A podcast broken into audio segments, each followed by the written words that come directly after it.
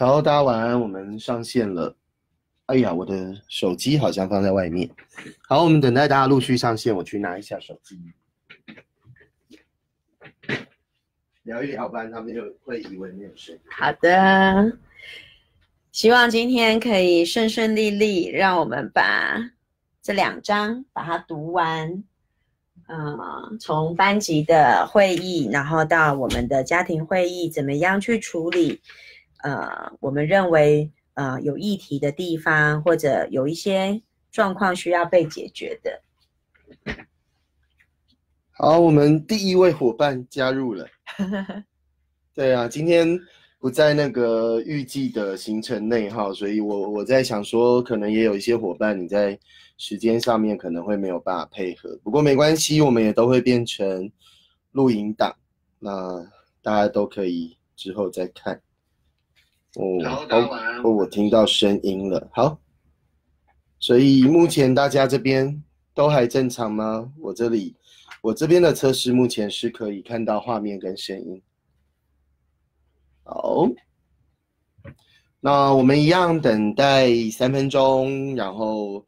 呃，等待大家陆续上线。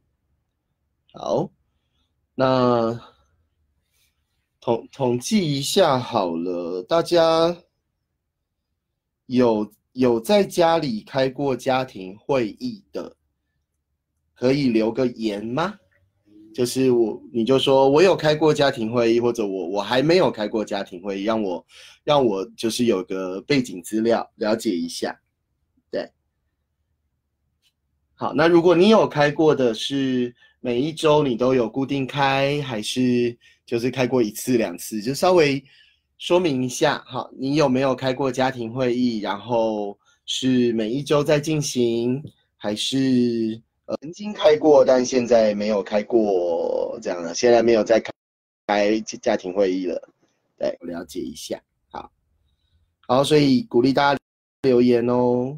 嗯，我我也我也来打一下留言哈，回复一下。对，像像我们家是在每周日，哎，我们现在是晚上还是下午？晚上。晚上，好，每周日晚上开家庭会议。好，所以大家也可以留个言，让我知道你们有没有开过家庭会议。好，谢谢聪明，还没有开过家庭会议。然后嘉玲有开过，但没有固定时间。然后燕怡没有开过，美玲有开过，每周固定开一次。然后冠军是开过一两次。好，谢谢你们的回复哦，让我让我多了一些理解哈。好，那一样，呃，昨天没有参与到的哈，我们开头要先讲，就是说这两章呢，其实呃，它是一个实践的，就是它必须要去做的的章节，就是你你只读完这两章，然后。什么都没有做的话是没有用的，它是没有帮助的哈，所以呃一定会需要去做的原因是，我们就往下看喽。好，那我们就进入到今天的读书会。好，谢谢谢谢那个好有不定期的开，有开过，目前是周五有开过，但不定期。OK，好，那我们就开始，然后待会我们再来说明为什么定期的。重要性，OK，好，那在整个真相教养当中，其实包含了非常多的心法跟技法。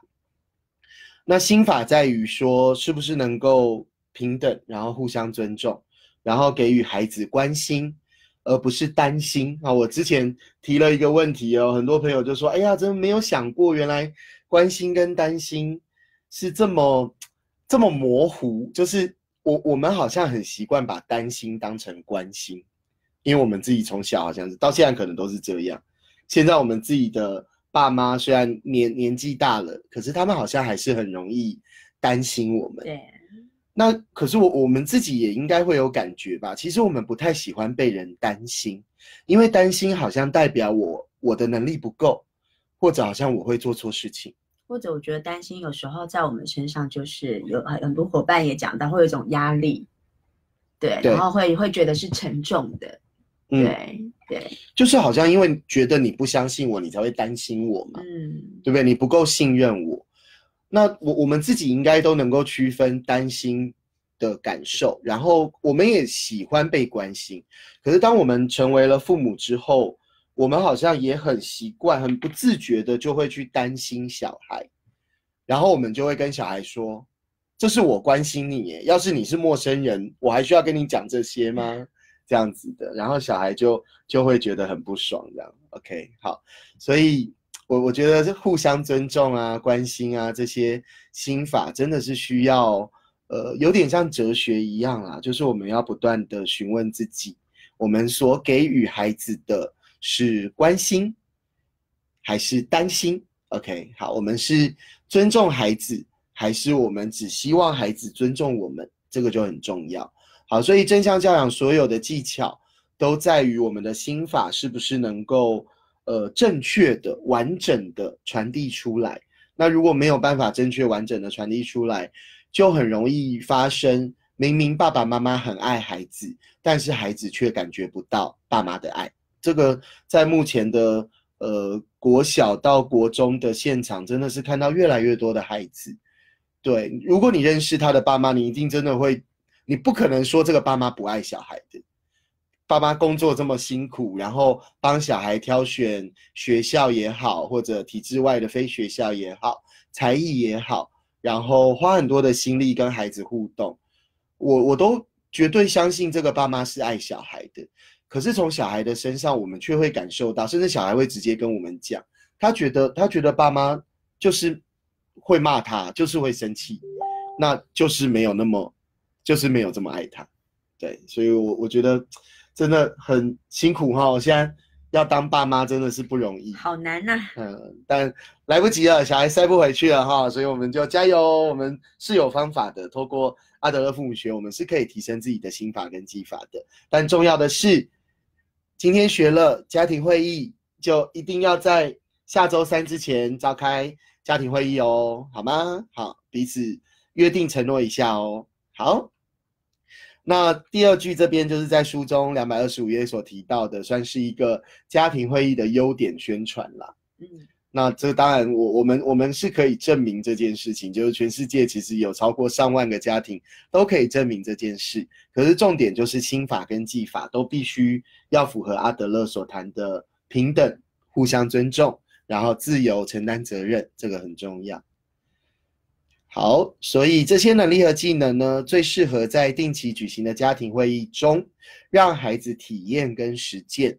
所以家庭会议除了会议本身的功能之外，就是开会，通常我们就是要解决某些问题嘛。除了解决这些问题之外，更重要的就是在家庭会议当中，爸妈可以用身教来示范什么样叫做互相尊重，或者我们之后要再加进去的什么样叫做非暴力沟通。对，就是有的时候。我，我我自己回想以前我开家庭会议，其实我也存在蛮多暴力沟通的元素在当中，因为因为我我自己的思绪会走得很快，所以我很容易就把我的评论加进去，我很容易把我的我我认为是观察，但是它其实是来自于我主观的评价，所以学了非暴力沟通之后，就发现哦，原来还是可以有在更修正的地方。好，所以我觉得当父母，我们把它当做是一个乐趣跟挑战。而不要当做是一个困难，因为困难我们有的时候就会气馁，那气馁就会有点灰心，就觉得啊算了，我我我就我就我就打骂就好了，反正我就只求当下就是表面对表面的平和就好了。那长久算了算了这样子啊，我们也也遇过，真的也是有不少的爸妈，其实学拉德勒父母学之后半途而废，我们会觉得还蛮可惜的。可是这也是每个人的选择喽。好，我们再往下看，两百二十八页。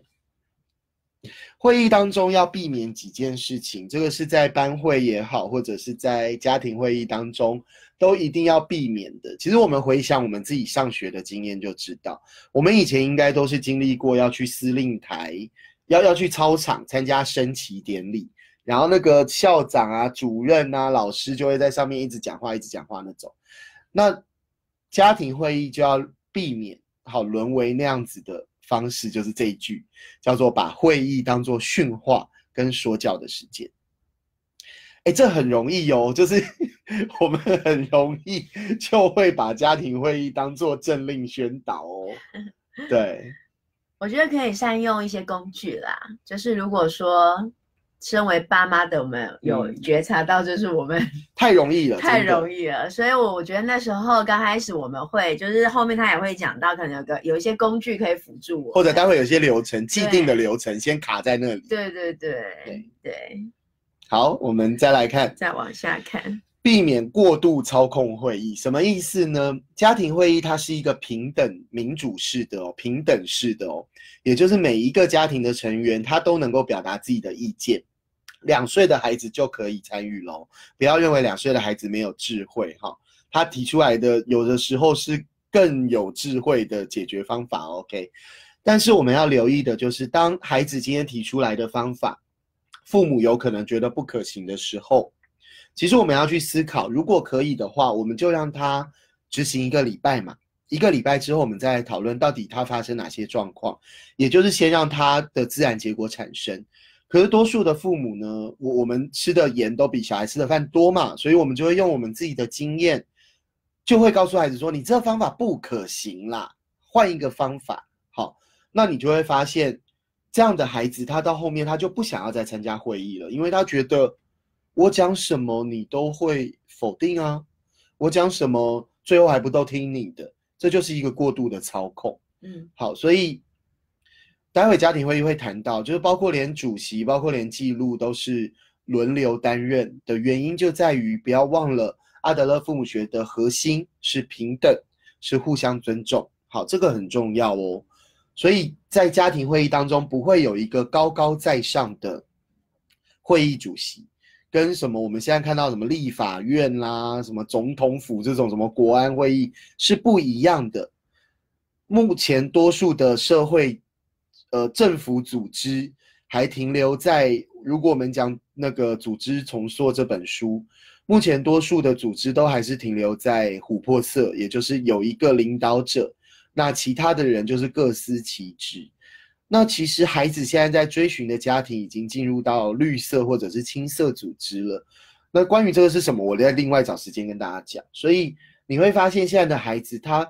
为什么在家庭中会需要叛逆，在学校中会需要叛逆的原因，都在于在他们所成长的过程当中，他们很自然而然的已经吸收到了自由、平等、民主、尊重，这个都是在他们的概念里了，这就是他们的价值观。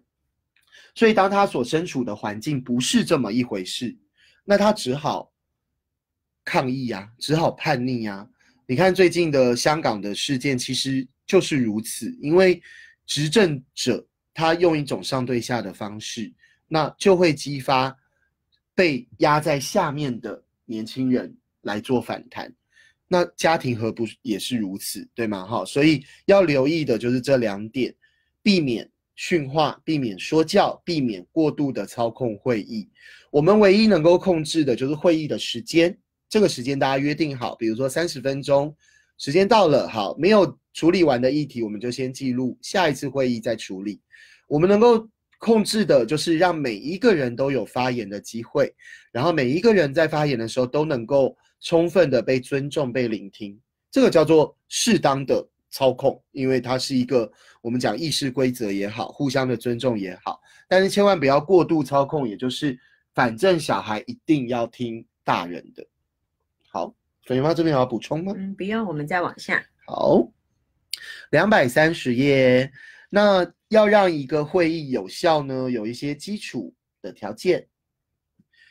这个是从班会的章节来的。那家庭会议其实我也蛮鼓励围成一圈，只是它不见得是坐在地上，有可能是坐在你们的餐桌或者是客厅。那它的概念为什么要叫围成一圈的原因，就是彼此都能够看到彼此，对，它才不会就是圆圈的做法比较没有死角。如果今天你做的是面对面的或者是左右的，其实你就很难观察到，在你发表意见的时候，旁边的人的反应，因为他坐在你旁边嘛。好，所以围成一圈是一个还蛮不错的座位的方式。再来就是要在会议当中要练习嘉许跟感谢。那后面我有补充，嘉许主要是针对发生的事情，那当然这事情也会跟人有关，但重点是放在事情上，有什么事情是值得感激的，是值得嘉许的。那感谢的部分就比较放在人身上。OK，好，那当然人也会跟事有关嘛，所以简单来讲啦，就是谢谢对方，然后鼓励对方。好，再来就是要明确的定出议程，在这一次的家庭会议当中，我们要讨论的会是什么？那不要一次急着处理太多事。我们自己家在刚开始开家庭会议的时候，我我们会累积嘛，就是一周有议题就写在贴在冰箱上的纸上面，然后常常写了之后，可能每一个人都五六点。然后加起来就有二三十、二三十个项目，那根本讲不完啊，根本讨论不完。所以后来我们就有一个概念，就是说，那不然每一个人选出一个最重要的议题，那这样子我们就可以把范围缩小到四个议题。好，那四个议题后来还是发现三十分钟还是开不完。我觉得超过三十分钟哈，那个会议时间就就有点太冗长了。对，可是如果如果要讨论一些，比如说家庭旅游，可能还是会需要多一点点时间，大概三十到一个小时，三十分钟到一个小时的时间。对，那可是议程就要很清楚，然后甚至每一个议题，它可能也要分配时间。比如说，假设我今天会议我不要超过六十分钟，然后我有四个议题要谈，然后我还要有嘉许跟感谢的时间，所以我可能每一个议题就是十分钟。这十分钟，如果我们没有办法找到一个共识。家庭会议其实很不鼓励投票哦，因为投票其实往往是一种多数的暴力，因为绝对没有什么少数服从多数、多数尊重少数，没有这回事的哈。那个只是民主当中为了让速度效率再好一点，所以用投票的方式。可是家庭现在的人不过就三个、四个、五个而已，所以家庭会议要鼓励大家一定要采取的是共识决，好，一定要。一定要做共视觉。我忽然看到一个留言哦，不好意思，有说那个看起来应该是 Take 爸爸说你有参加过一次，竟然忘记这样子。OK 的哈，爸爸蛮容易忘掉这件事。对对对，不要苛责，不要苛责。OK，好，那所以明定议程就还蛮重要的哦。好，然后再来就是要练习沟通的技能。那我还蛮鼓励大家练习的，就是非暴力沟通。那非暴力沟通目前我还没有整理出比较完整的内容，所以大家可以先自行搜寻，就是网络上你打非暴力沟通，其实会有蛮多的呃文章可以先让大家稍微了解一下。那我自己也有写了一个，我们在家庭会议当中，我们试着用图版的方式，然后进行了一次非暴力沟通的家庭会议。然后我这一次去做进修，刚好那个单位他们也在做非暴力沟通，所以他们用的是呃卡牌的方式，他们用他们把需要跟呃，感受各做成二十八张的文字卡，那我们就可以去推测，比如说，哎，我我推测这这个事件你感觉很难过喽，那对方就会核对，他说，哎，呃，我我没有觉得很难过，我我我们那个在做示范的时候超妙的，就是在示范的那一个老师，因为整个现场都是老师们，那个老师就说我我现在的想要谈的议题就是我的老公要派到高雄去工作这样子，然后。大家就要来推测他的情绪，所以就就有学员就说：“哦，那我我推测你老公要到高雄工作，所以你很担心喽。”然后那个老师就说：“诶，没有诶，我没有担心诶。”然后另外一个就说：“那你觉得恐呃？”担心恐惧，你就觉得不安喽？他说：“哎，我也没有觉得不安呢。”然后第三个老师他可能就想说：“哎，奇怪，怎么又不担心又没有不安？那难道你很期待吗？”他就翻了那个期待的卡，然后这个人就这个老师就笑了，他说：“哎，对我很期待耶。”然后就期待什么呢？就去再谈到需要的部分。那既然他很期待，期待是他的感受嘛，他他很很期待这一刻。然后那他的感他的需求是什么呢？那大家就去对照，就说那所以你的需求是你想要有自由的时间吗？他说啊，对，好，那大家就可以理解说，这个夫妻在一起好像比较多限制，不太自由这样子哈。所以并不是说老公被派到外地，老婆就一定要苦哈哈哈，没有，看起来这老婆很开心。然后所以我们最后再谈到最后一个共同提出一个解决方案，去共创这个解决方案的时候呢？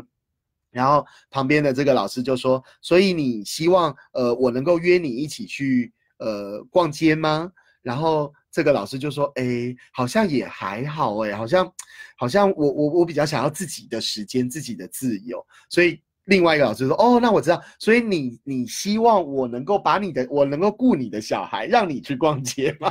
他说：“啊，对对对，我现在最需要的就是这件事了哈。”所以我觉得在非暴力沟通还蛮妙的，就是在事件的当下，有的时候当局者迷，就是这个老师他提出老公要外派到高雄，我们看他他他的表情其实不是笑的，所以才会我们才会认为他应该是不安，应该是担忧，应该是烦恼。结果不是，结果他反而是期待的，他反而是很希望自己能够有自由的时间，所以我觉得这是透过非暴力沟通，呃，透过一些工具，然后能够去让我们自己更了解自己的感受、自己的需要，而这个却都是我们很不习惯去发现的事情。好，所以非暴力沟通我一定要想办法再来再带给大家。好的，再来就是要学习每个人的想法都是不同的，呃。我我们刚刚不是谈到共识这件事吗？共识的意思是每个人都愿意退一步。OK，好，那如果大家都觉得自己的方法很好，假设你家有四个人，四个人都觉得我的解决方法是很好的，那我们就每一周轮流执行一个方法，每一个方法一周，四周后我们再来共同决定我们接下来要选择哪一种。OK，所以共识并不是要去说服对方。不是要对方跟我们的想法是一样的，因为每一个人的想法都会是不同的。OK，好，谢谢有伙伴回应哦。妈妈最需要的是 me time，就是自己的时间，对不对？哈，这个真的是还蛮重要的哦。对啊，所以呃还蛮鼓励的啦。如果爸爸们可以的话，就是把小孩交给爸爸，然后就不要再过问他把小孩带到哪里，就只要活着回来就好。这个要求会不会很低？爸爸会让小孩活着回来的，放心哈。但是因为呃我们自己成立了一个爸爸社团，我们就发现真的夫妻男女啦，男女在教养上面真的有蛮多很核心的观念不同的。就是对爸爸来说，可能带孩子去做某一件事情，根本是一个很小儿科的事，但妈妈听到了就会跳脚，妈妈会觉得怎么去做这么危险，或者怎么去做这么不健康的事情。那爸爸爸爸们也其实也有点玻璃心哦，好，不要认为我们的心脏都很强，好，所以呃，不要去苛责，我觉得就是爸爸跟孩子有他的互动方式，妈妈跟孩子有他的互动方式，那。孩子就是透过在跟不同人的互动之中，他会学习到各种的人际智能。OK，好，好，想学非暴力沟通，对对对，我们之后来一起学哈。交叉称赞也是个好方法，彼此说出对方的方法有什么优点，哎，这个是不错。不过因为我们在学阿德勒父母学，所以称赞这个词我们就改成鼓励哈，就是说，哎，你的方法有哪些地方是好的？这个我们也经常使用。就是我们，我们通常针对一个意见，我们会给予三个鼓励跟一个建议。那建议往往就是说你还可以更好的地方，所以很多的人在刚开始听到建议的时候，他会把它当成批评。那批评跟建议其实有很大的不同，在于说批评其实是否定了你这个人的想法，它其实是否定你这个人。那建议呢，其实是尊重你这个人，但是觉得在这个事情上面还可以再做修正。可是很多人是没有办法分辨的，就是他会认为所有的建议都是批评。OK，那这是个人那个悦纳自己的素质需要再再提升。所以你会发现我们的鼓励，因为鼓励就是好话嘛，我们的好话其实一定要比。这种所谓的坏话，哈，其实建议根本不是坏话，但对方听起来有可能他会认为是那个比例要多。那从心理学的角度，其实它的比例要七比一，也就是七句好话你才能有一句坏话。可通常我们通常在亲子教养当中，大家都相反，大家都是七句坏话，然后可能还没有一句好话。想办法挤出一句好话。对对对，心理学有一个效应，就是人人类的那个心理效应，要七句好话才能。抵过一句坏话哦，抵过只是消掉而已哦。好，消掉之后都还没有还没有那个正向的话语这样子哈，所以很好哦，交叉的鼓励，对，就不要只是批评对方，不要只是评论对方的的方法，这个真的是很好的建议哈。好，再来角色扮演和脑力激荡，在会议当中其实有很多的方式可以让整个会议再更活化一点，开会不一定要死板板的。家庭会议真的不要把它当做是办公室会议，也不要把它当做立法院会议。所以，所以目前大家所经历过的那个那个会议的经验哈，可能都需要修正。或许我们之后可能得要录录一段家庭会议的模式，这样大家可以看哦。好，好，再来要能够辨识出行为背后的目标。好，行为背后的目标在。呃，德瑞克斯所整理出来的大概就是四个项目，好，从过度关注、权力斗争、破坏报复，一直到无能放弃。那这个被讨厌的勇气的作者岸见一郎在增加了最前面的一个叫做寻求称赞。到了青春期之后，可能会希望同才的认同，要寻求刺激感，要得到优越感。大概加起来的话，会有八个行为目标。那最核心的目的呢，还是来自于需求。好，需要那需要大家可以去看马斯洛的需求理论，或者我今天又又学到了另外一个呃，在谈需求的概念，我会再把它做整理，大概都跳脱不出，就是马斯洛把它后来归纳从五个需要变成八个需要，然后另外一位心理学家再提出了五个需要，它其实有重叠之处，我在整理之后再发给大家好了。其实我们每一天都在。呃，都希望得到，都希望满足这些需要，然后我们透过我们透过满足这些需要来决定我们的行为，或者我们因为需要没有被满足而决定了我们某些行为，这样子。好，人心真的是呃深不可测哈，对对，但我们就把它当做一个谜题，我们都当做福尔摩斯哈来解谜。好。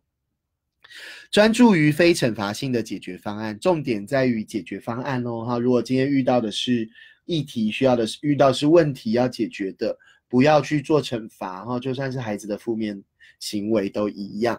好，谢谢磊真哦。爸爸带的孩子和妈妈带的孩子非常不同，互相尊重。对，其实爸爸们也不要批评妈妈的教养方式。其实我我我真的知道有蛮多爸爸就会觉得说。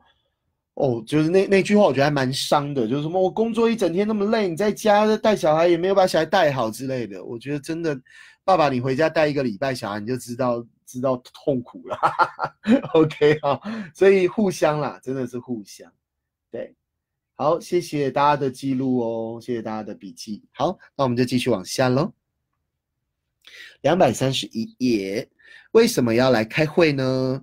阿德勒是强调目的论，所以我们一定要清楚做一件事情背后它的目的，我到底要去哪里？这件事情很重要啊。第一个事情是给予嘉许，彼此协助解决问题跟规划活动，大概就逃脱不出这四个吧。OK，好，给予嘉许就是互相鼓励了，然后彼此协助，协助而不介入哦。好，嗯，爸爸不敢 是什么意思？忽然看到。燕怡写：“爸爸不敢，不敢什么？不敢 小孩，没有不敢否定妈妈，对不对？不敢批评妈妈，对不对？我推测是这样子。好，如果我推测错了，再跟我说。好，然后解决问题跟规划活动。那如果你还没有召开过家庭会议，我会鼓励你先做第一个，给予嘉许，就是鼓励。还有第四个，规划活动。好，就是你的第一场的家庭会议，或者前几场、前五场的家庭会议，只要做。”给予嘉许跟规划活动，这样就好了。好，然后再来呢，再加入彼此协助，然后最后再解决问题。因为有的时候问题不但没有解决，哈，还越弄越多问题。就是在沟通技巧上，当对方觉得他是被暴力沟通的时候，他就会反击。OK，好，所以为什么有的家庭会议他开得很不顺利？的原因就在于说彼此是带着一个防卫的心态跟攻击的心态，那其实就没有彼此协助了，也没有解决问题了。嗯嗯。好，进入两百三十二页，会议的目标。好，目的跟目标是不同的哦，大家可以区分一下哈。目的算是那个终点，就是目的就是那个终点在哪里，那目标就是我要怎么去达到这些终点。我所采用的心法或技法会是什么？好，好，所以我们的目标就是要教导互相尊重。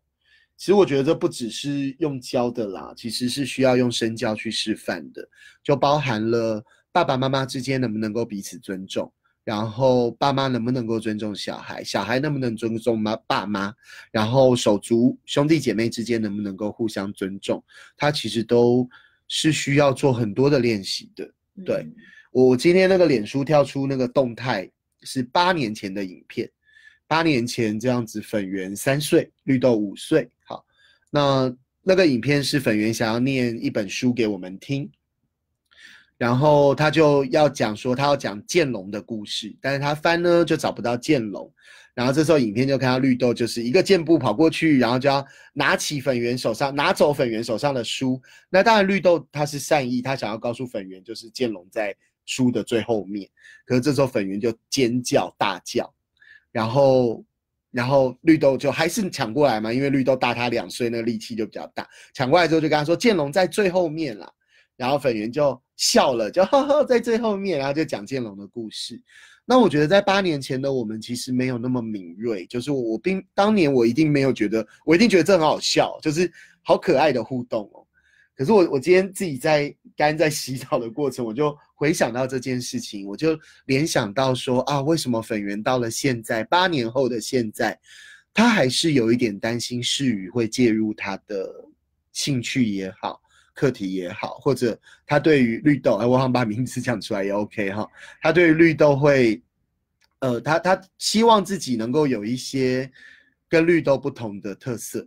那我觉得其实都跟这八年前、九年前、十年前他们的互动关系是有关的。也就是如果今天我有办法再坐时光机回到那个现场，我一定不会让绿豆去拿走粉圆手上的书。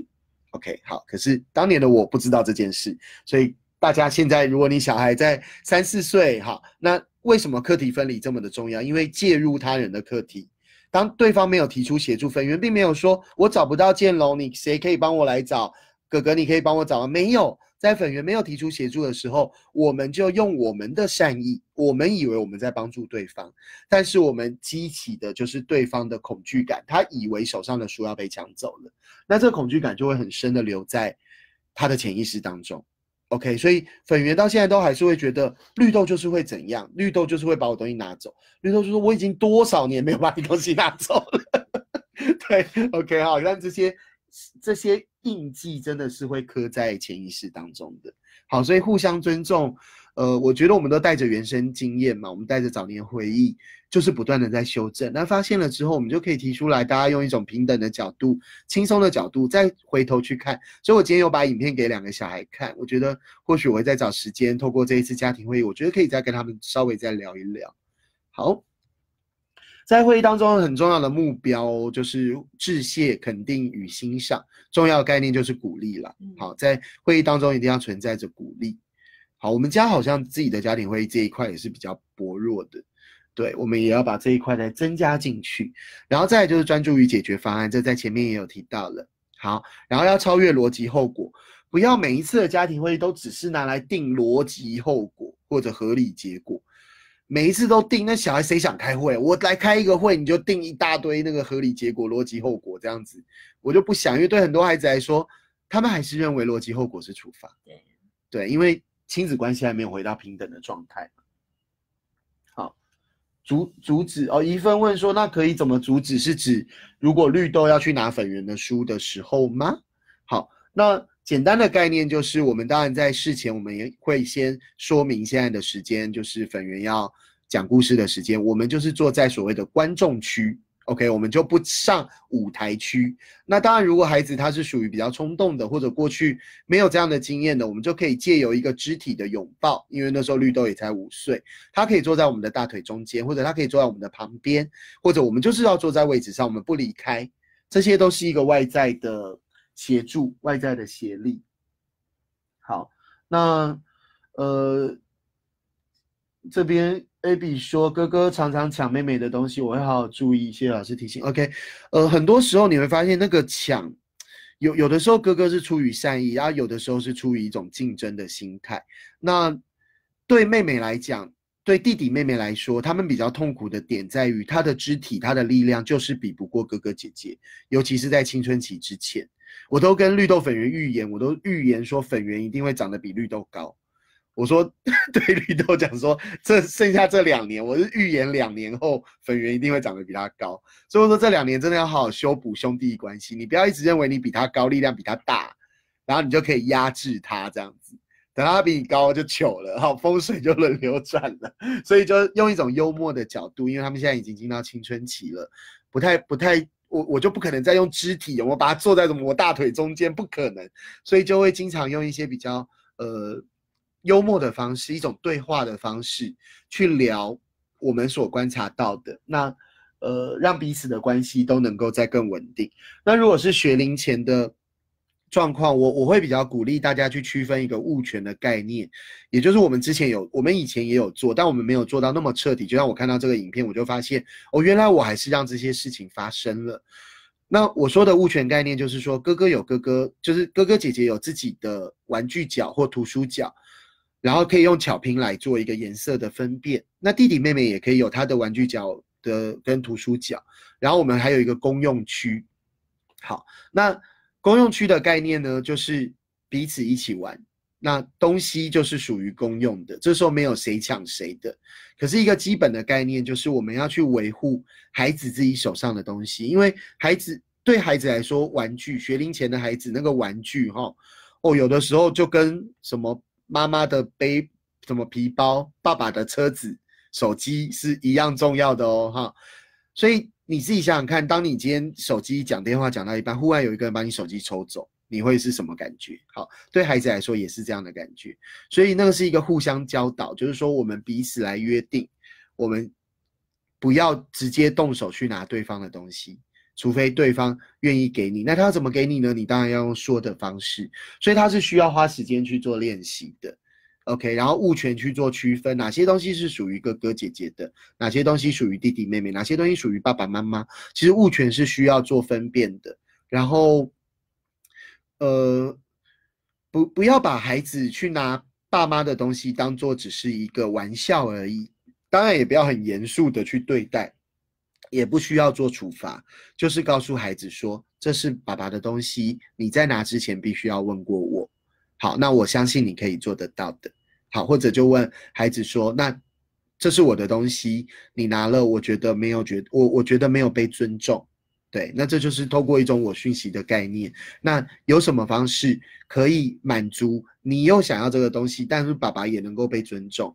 很多时候学龄前的孩子想要拿大人的东西，往往是他觉得这个东西好像还蛮炫的，或者这个东西好像好像很好玩。比如说以前小时候，小孩都会很爱玩那个。”妈妈们好像会有那个保养品吧，就是那种挤压瓶，压下去就有乳液喷出来这种。那你就会发现有的小孩就会去压，然后妈妈们就是不是很轻描淡写，就是说啊压就反正小孩爱玩嘛，就轻描淡写，不然就是过度激动啊不可以啊，这很贵啊，这两个都不适合好吗？要要做的就是让孩子知道说这是妈妈的东西，那。你你有什么样的需要？通常对于学龄前的孩子，就是压压一个东西会喷出另外一个东西，那是一个很神奇的魔术。好，所以只要你去，你就知道孩子的需要之后，就可以用别的去替代啦。你到大创去买一个三十九元的挤压瓶，孩子专属，还跟他一起彩绘瓶子，哇，孩子一定超开心。从这一刻之后，他就不用再压你的瓶子，他压他的瓶子就好了。好，所以这个就是超越逻辑后果，而是专注于解决方案。不要说哦，那我要开会，这个来这个绿豆，你压妈妈的那个保养品。好，我要设计一个逻辑结果，你再压妈妈的保养品，你就不可以看电视。这哪有逻辑结果？我我我我我昨天还前天分享一篇文章，好像是未来 Family 的，然后里面就有谈到逻辑后果，但是他那篇文章的。是完全不是逻辑后果的，我再把它挑出来，那个是一个蛮大的误解。逻辑后果它一定要有一个直接的因果关系，所以你只要去扣到什么看电视啊什么，那个基本上都不是，好吗？那个都是处罚。好，所以逻辑后果就是尽量少用，因为它需要非常大的智慧，然后亲子关系需要是非常平等的才能够使用。好哦，谢谢 Abby 的回应。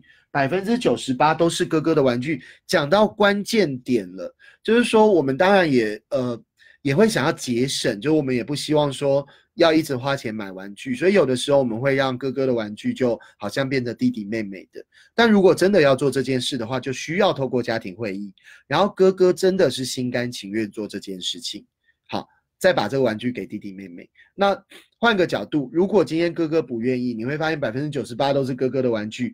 弟弟妹妹只有百分之二，那对于哥哥，他的物权会极度的扩张；对于弟弟妹妹来说，他的物权会极度的萎缩。那萎缩的人，他会更抗争，会更担心、更害怕自己仅有的那些东西被拿走。那对于哥哥姐姐来说，他们很习惯所有东西都是我的。所以妹妹手上的东西应该也是我的，这就是学龄前孩子，当他的自我意识在发展的时候，他就会认为什么东西都是我的，我只要看得到的都是我的。好，这是必经的过程，但是需要透过教育去让孩子去理解什么东西是你的，没错。好，我们要尊重，可是什么东西不是你的？他是弟弟妹妹的，他是跟他是爸爸妈妈的，这个都需要透过教育。那另外，我很鼓励大家是可以用租的方式去租借玩具，不见得都要用买的。然后再来，另外一种方式是。如果今天哥哥这个玩具他已经不玩了，对不对？你就觉得他很小嘛，三四岁、一两岁的玩具，哥哥已经现在已经四五岁了，他怎么会玩呢？可对哥哥姐姐来说，嚯，那个可是他独生子女时的回忆呀！你就跟他说这个要给弟弟妹，他打死不愿意。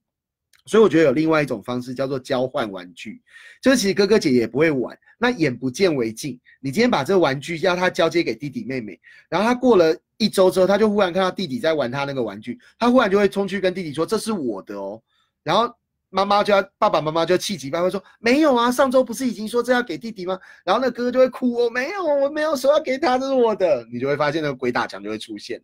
为什么？因为对他来说，童年的那个记忆是更深刻的。然后再来，通常他在玩那个玩具的时候，没有这个。没有这个让他觉得讨人厌的弟弟妹妹在旁边嘛，所以那个玩具它其实是有一些时代意义在的，所以要眼不见为净。也就是说，那我透过交换玩具，真的就不要，因为你也没有玩到，我们可以做个记录，这个玩具你在今年玩了多少次？那没有玩到，我们就把它捐出去。那捐出去，当然你可以捐给育幼院啊，捐给需要玩具的地方。你也可以跟另外一个家庭做交换啊，OK 吗？那当另外一个家庭交换来的这个玩具就是交换给弟弟妹妹了，就不见得是。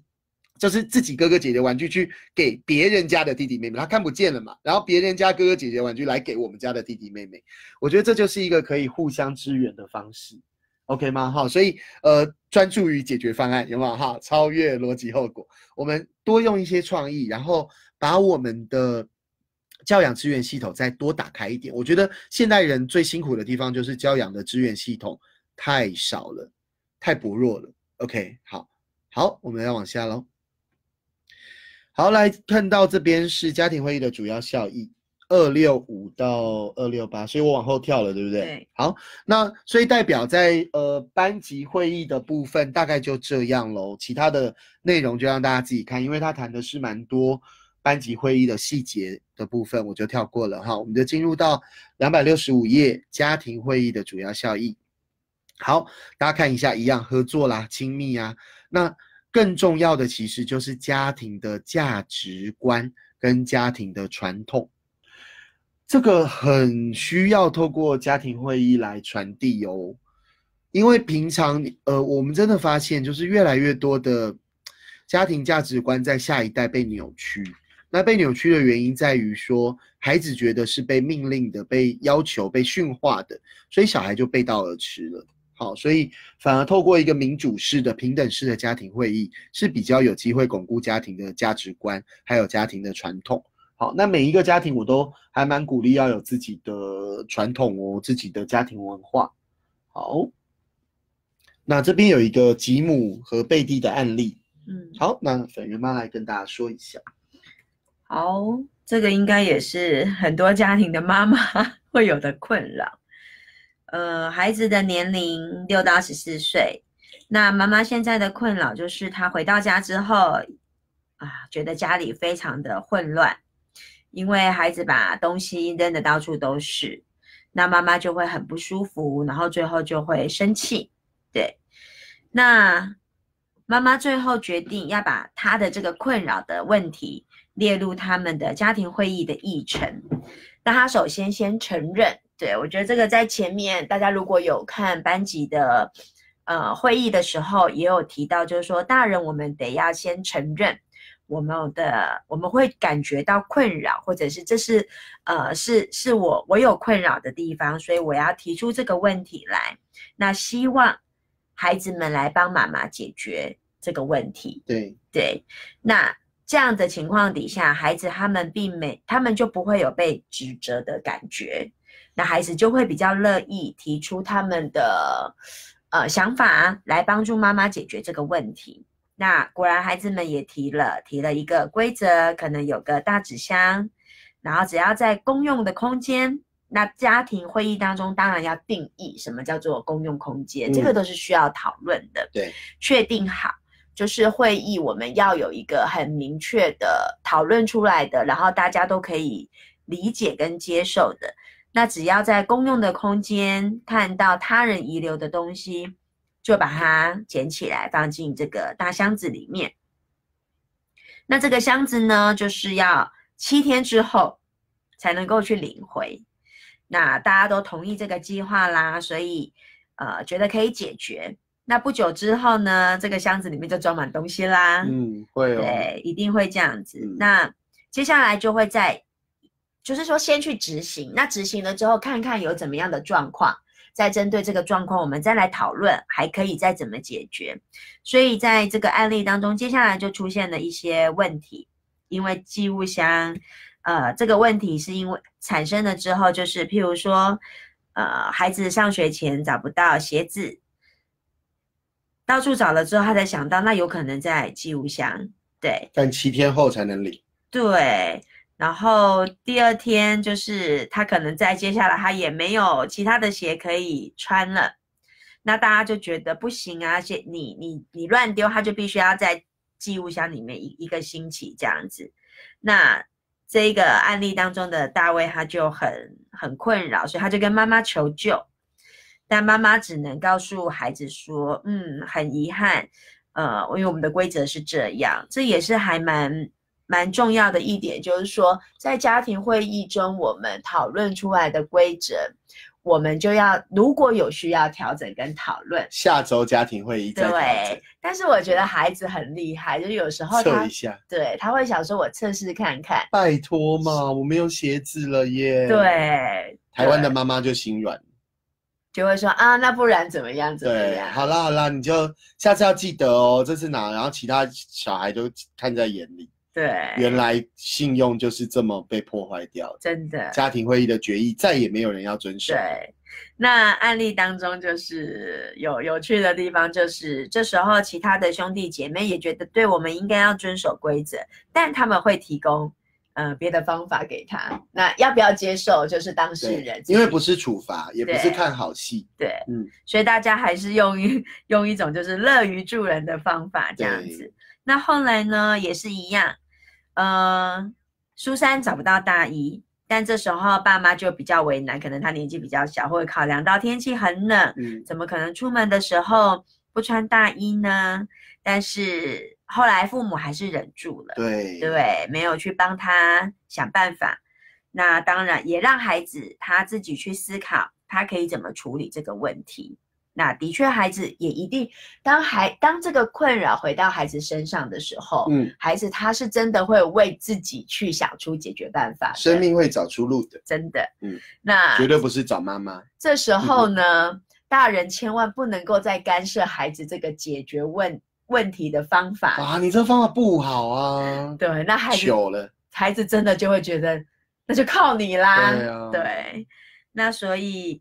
呃，而且这样的规则是大人，就是大人跟孩子是平等的，所以例子当中也讲到，爸爸，爸爸也也搞丢了一些东西，一样都被放进这个置物箱里面，对，就是这样。最后妈妈其实也有东西在置物箱，对对对对对。对，原来怪别人最容易，对啊 对啊。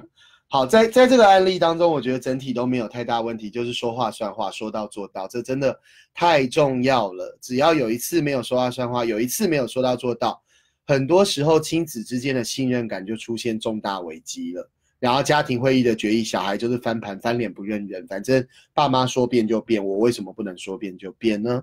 好，那这个家庭会议的案例当中，我比较纳闷的就是为什么一定要七天后才能拿？就是这个七天对我来说，我觉得还是带有一点点，好像要让自己不好受才能够记得教训的意味，所以我我自己不太认为需要七天的这个限制。但是有东西在公用区域，然后影响到别人，所以放到一个那个置物柜或者一个失物招领区，我觉得是可行的。但是什么时候拿回去，我觉得应该是呃每一个人的自由。OK，但是说说了决议了，就是做一个礼拜，一个礼拜后，我相信应该就会有人提出说，我们可以不要放七天吗？我们放五天就好，然后五天再下一周的家庭会可能，我们可以不要有五天吗？这就是每一次的会议，既然做出了决议，我们就要去执行，它是非常重要的哦。好，好，有效实行的几个原则哈，第一个是我们把问题分享出来，你会发现很多时候。问题都是爸妈在扛，解决方法都是爸妈在想，然后也是爸妈在执行，然后小孩就不做，有没有？为什么？因为小孩就觉得，那你也没有要听我的意见啊，反正这都你你说了算嘛，就你决定就好。所以把问题分享出来，这是全家人共同要面对的问题，然后解决的方法呢？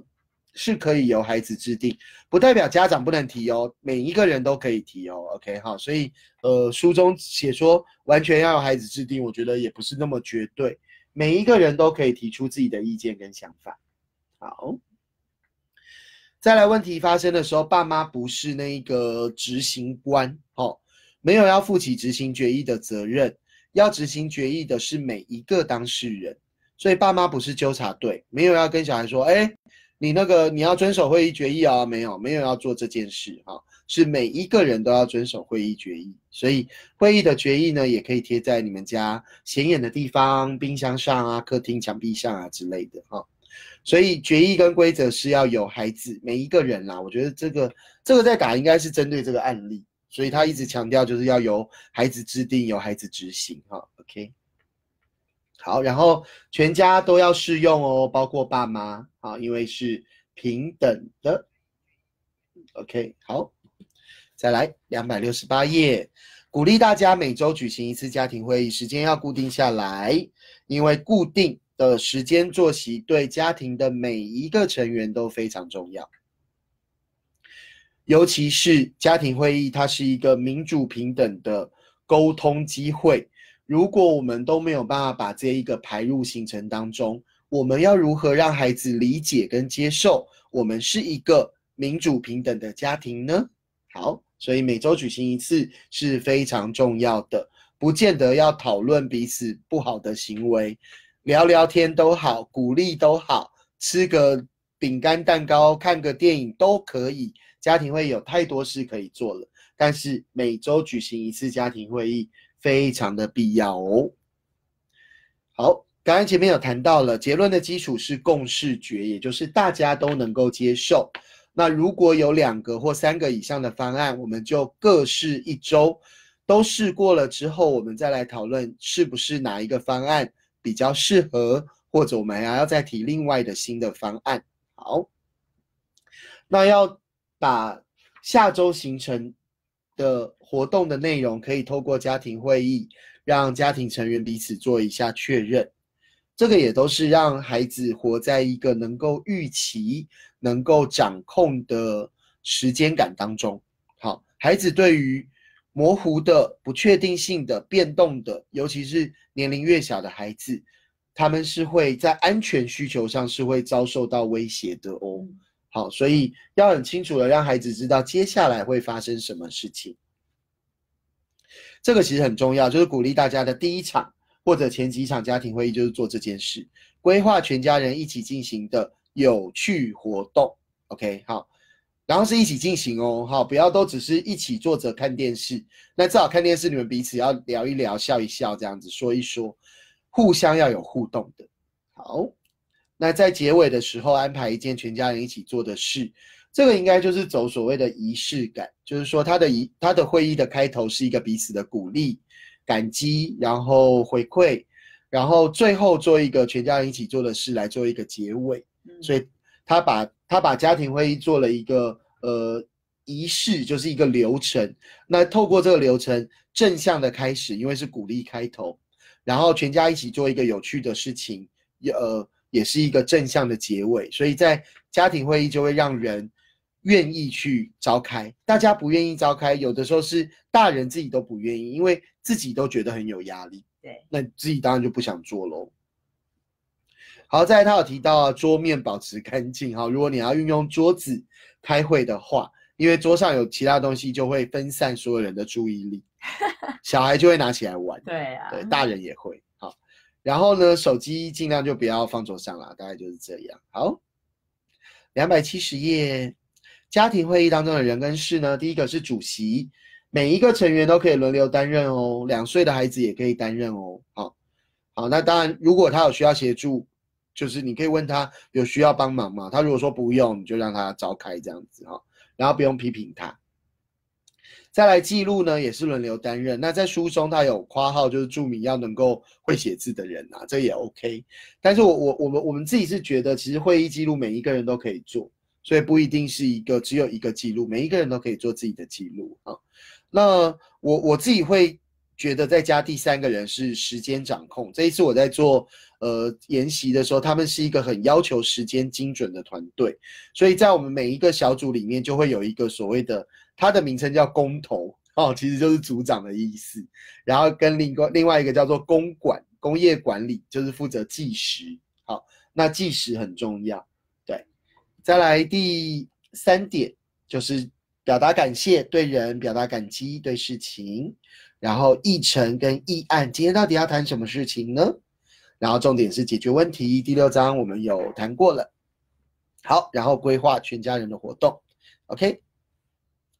有一个夏威夷的案例，对，很长的一个案例。好，可能快速的说一下。对他们是要去旅游，本来先生应该觉得不可行，对，可是后来很成功，因为在旅行之前，他们每他每个星期天晚上都会固定的举行举行家庭会议，对，那也都会去彼此是尊重的对待彼此，然后意见都能够获得聆听跟讨论这样子。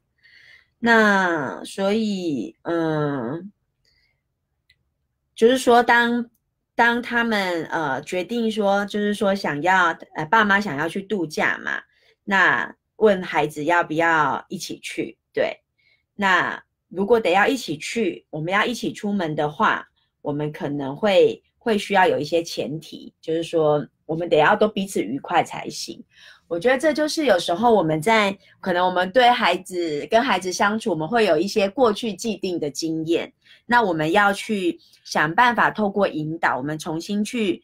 呃，事先的做一些规划跟讨论，然后去重塑那个经验。那当然，孩子们为了要去玩，一定就啊，好啊，好啊，会啊。所以我们必须要有一个孩子跟呃爸妈之间，跟孩子之间要有一个比较具体的讨论，就是说爸妈会觉得困扰，会觉得不开心，到底是哪些事情会让我们的度假变得很痛苦？所以就利用一些表格。对，那我觉得在跟孩子做讨论的时候，具体很重要。如果我们只是啊，一直着重在一个一种情绪跟感觉，也是有时候往往孩子他他感受不到那个到底是什么，而且每个人的定义可能都是模糊的，所以这个案例当中，他们就先利用表格的方式，让亲子之间我们的语言是可以是有是有通的，就是我们在讲的到底是什么，然后把它具体的写出来，然后再来就要想解决的方案，呃，可以怎么做？那跟孩子一起一起做讨论，还有就是外出的时候以前的经验会有的状况，那可以怎么解决？啊，孩子们也都提出了可以解决的办法。嗯，那家长当然就不放心啊，就说那如果你们忘了我们有这些解决方法，又有冲突的时候怎么办？这时候他有讲到就是一些暗号。可能孩子比较大了，就是我们在前面也有讲过一些非言语，而是用肢体的动作的暗号，有时候对孩子也会很很受用。这样子，嗯，对，那孩子也会很机灵的说，那这些暗号或者我们解决方法也要同步的适用爸爸妈妈。当然，这是一定的，对，不然就变特权。是，所以，嗯。因为有了这个家庭会议，所以大人呃亲子之间把一些可能发生的状况沙盘推演，它等于是一个沙盘推演，一个模拟。所以我们事先有了这些共识，在发生的当下，我们就会知道要怎么处理，对，有哪些方法可以去做解决，这样子，对，基本上是这样。好，嗯，我们继续往下看。再来就可以规划一些家庭的娱乐活动。好，这个就大家自己看喽。娱乐很多事可以做哈。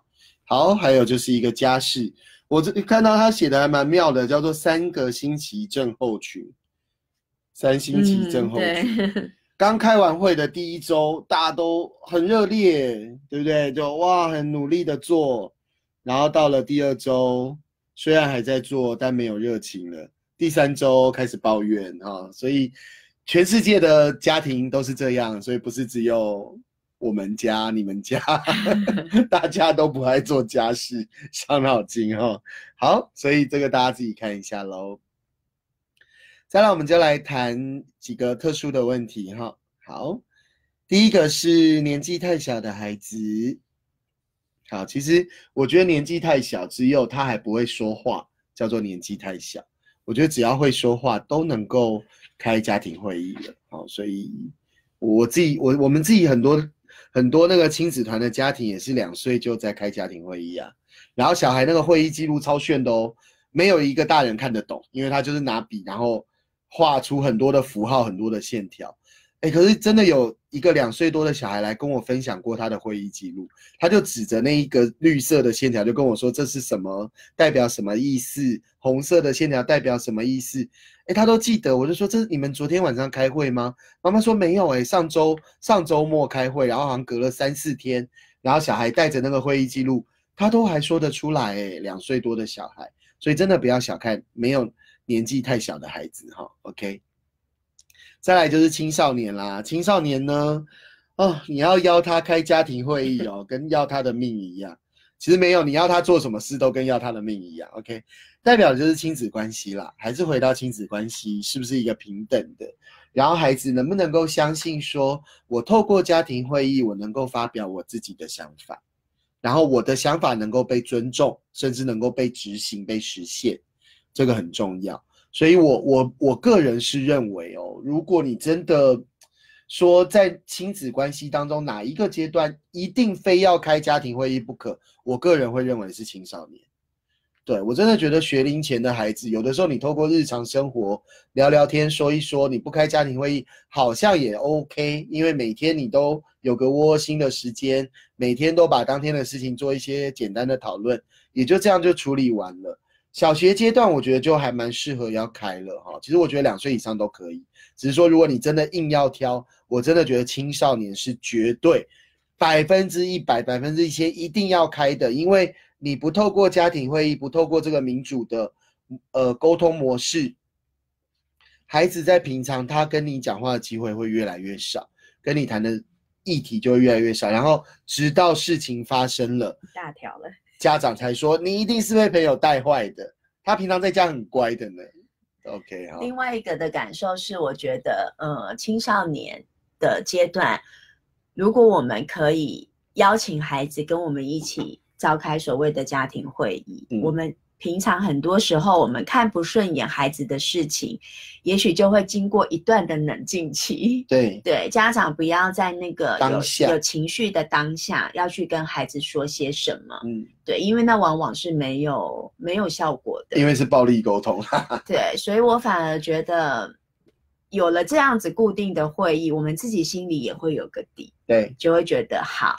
等到那一天，那一天再来谈。那往往有时候经过个一一一天两天，或甚至有时候半天，我们自己也会觉得好像也没有那么急，或者我我们自己就能够冷静一下，然后稍微再分辨一下，也思考一下，说怎么样跟孩子表达对我们的想法。对，对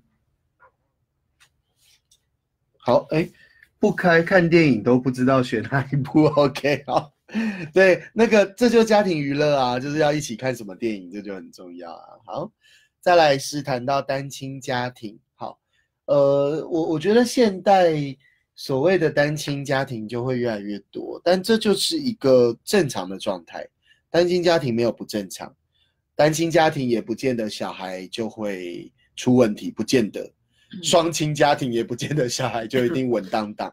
都没有绝对的哦，因为每一个人的成长其实会来自于各种不同的人际关系，所以在家庭关系当中，当然它是一个基础，是一个土壤，呃，可是我们也也不要轻忽了，就还是会有同才，还是会有学校，来自社会各种不同的影响是会在的，所以就算是单亲家庭吧，我觉得也不要就看清自己或低估自己。我觉得就就是这样啊，就是如果只是爸爸跟孩子，那就爸爸跟孩子；如果就是妈妈跟孩子，那就妈妈跟孩子，就这样就 OK 了。我觉得单亲家庭开家庭会议，我觉得反而更单纯。我觉得有一个特殊问题，这边没有写到，就是第四点，我自己提的第四点，因为多数的家庭跟我反映的反而是这件事。我觉得这件事才是比较复杂，就是说双亲家庭爸妈都在，但就是有人不爱开会。好，通常都是爸爸们，通常啊，哈，那怎么办呢？好，那当然从阿德勒父母学的角度，当然是说，那不参加开会，你就是放弃你表达意见的权利，但是你有遵守会议决议的义务。可是如果今天是爸爸不参加，代表其实他认为他的地位受到了威胁，他的安全需求没有被满足，他的尊重需求没有被满足，归属需求没有被满足，这时候你还叫他要去遵守会议的决议？他打死都不会做这件事，因为他一定跟全家人权力斗争。OK，好，所以退而求其次，也就是那就把自己当成伪单亲家庭喽。至少先由其中的一方，比如说妈妈先跟孩子开会，妈妈跟孩子先共同决定，共同遵守这样子的会议的决议就 OK 了。那当然把一些呃比较舒服的、比较娱乐的、比较快乐的活动排入。会议当中，议程当中，然后吸引这个不想参加的人来参加。OK，好，那除了呃，通常我们说爸爸不参加之外呢，往往也是青少年不参加。OK，好，很多到了十岁之后，好，他就说啊，这会很无聊啊。好，这无聊的背后就代表他的意见没有被尊重。嗯，对。好，所以大人要能够提出承诺，就是。我会开始尊重你所提出的意见，说到要做到哦，哈，大人，哦我指的是大人哦，不是叫你跟小孩说，你要说到做到，通常都是大人没有说到做到，大人就要跟孩子说，我会尊重你的意见，我会执行你所提出来的方法，除非有生命安全的问题，如果没有到生命危险，其实就去试吧，就去做吧，好，OK 吗？这样可以理解哈，所以特殊的状况大概就是这几个。重要的就是，反正现在有参加这个线上读书会的，你就召开吧。好，你就带着孩子召开。如果你的另外一半不愿意，先这样没有关系，不要去说服他，不要去强迫他，不然你把他拖进来，他也在刷手机，甚至他唱反调，那更麻烦。OK，好，最后一个来看到后面的章节哦，可以让家庭会议的内容更丰富。好，家庭座右铭这还蛮妙的哦。就是我，我觉得在这一篇当中，我看到很多很强烈的仪式感。就是说，在这个家庭 当中，我为人人，人人为我。OK 啦，我不知道台湾的文化，我我们自己家好像，我们自己家好像很没有这一个家庭座右铭诶。或许好像可以定一下，我们自己在带飞学校其实是有，就是说整个教育的目标会是什么？那我们家庭的目标是什么？其实我们好像没有想过。因为我们会觉得我们的目标就跟我们在飞学校的目标是一样，就让自己更好，让家庭更好。对，好像就是因为这样。OK，对，好，角色的重复。那如果如果重复的话，我们的座右铭就是叫做自立的性格，还有共好的关系，这就是我们的座右铭，对吗？好，然后再来就会有一些感恩的活动，感恩夜，感恩活动。嗯，好，OK。就会有一些活动啦，大家就可以参考看看。那不一定要按表操课，就是你你可以想出你自己的方式，或者先从你觉得比较容易去执行的，对，先做，先求有。对，比如说以前我们大学时候都会玩什么优点大轰炸，或者会有什么信封墙，就是如果我们还那个不好意思开口说好话的话，我们可以用写的。然后投进写在小卡片上面，投进每一个人的信封当中，我觉得都是可以做。然后到了那个家庭会议，大家就拿出来念嘛，这样子，这就是一个感恩的活动、致谢的活动。然后再就是家庭娱乐，好，他这边有一些一些格式哈，全家一起做什么，夫妻做什么，自己做什么这样子，OK。还有一个是错误。与学习，我们都会犯错哦。那犯错其实是人类成长的原动力。可是越来越多的孩子很怕犯错，因为来自于学校的压力，犯错就代表自己不好了哈。可是其其实并不是，犯错是让自己更好的机会，而不是让自己觉得不好。所以透过犯错可以有哪些学习，有哪些做法，它一样有一个表格印在书上。好。家庭餐点计划是我觉得还蛮妙的，它就可以先计划下一周要吃什么。对啊，不然每一天我们都在想下明今天晚上要吃什么，很头大。我们现在是有那个礼拜天是粉圆负责这样子，他会他会去采买，然后自己做料理。或许我们也可以参考一下家庭餐点计划，好，先决定一下我们这一周要吃什么。OK，好，所以整个的。家庭会议的内容大致上就是这样，但是这没有别的方式，就是只有你开了家庭会议，而且定期哦，坚持哦，每一周都要开一次家庭会议，然后来做这些感恩活动啦、这些活动、娱乐活动，然后错误与学习，然后讨论呃家庭当中的困扰，讨论家庭当中的事物，就是只能做，做了之后，而且最好坚持做一年。因为如果你只做一个月，然后就不做，你根本感受不到家庭会议会带给你的好处。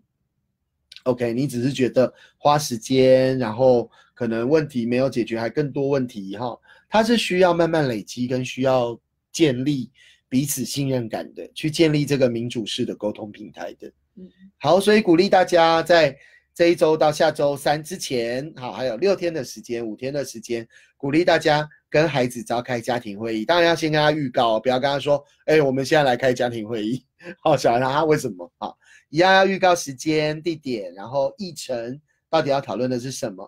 那鼓励大家先来计划个家庭娱乐活动吧。好，家庭一起做，大家都快乐的事情。OK，这个作为你的第一场家庭会议，那我相信一定会很成功。然后时间不要超过三十分钟，然后聚焦在计划上。而不是彼此在呃针锋相对上这样子。好，那下周三是我们的最后一次这一学期的最后一次的读书会。那接下来就会有四周的暑假哦，加上我们的第十周会有五周的暑假，然后再来我们就要一起共读的就是《温和且坚定的正向教养二》绿色那个绿色封面的这一本书哦，哈。所以鼓励大家能够持续的再加入我们。那下周三我会公告我们下一期的报名的网页。那下周三再邀请大家持续的加入。好，谢谢大家。今天我们将近有四十位的伙伴，今天有一起上线共读。好，让我安了一颗心，因为昨天这个 FB 大这个宕机，我想说啊，今天不知道大家时间到底可不可以哈。好，谢谢大家今天晚上的参与，那我们就先到这里喽。好，谢谢大家。好，晚安。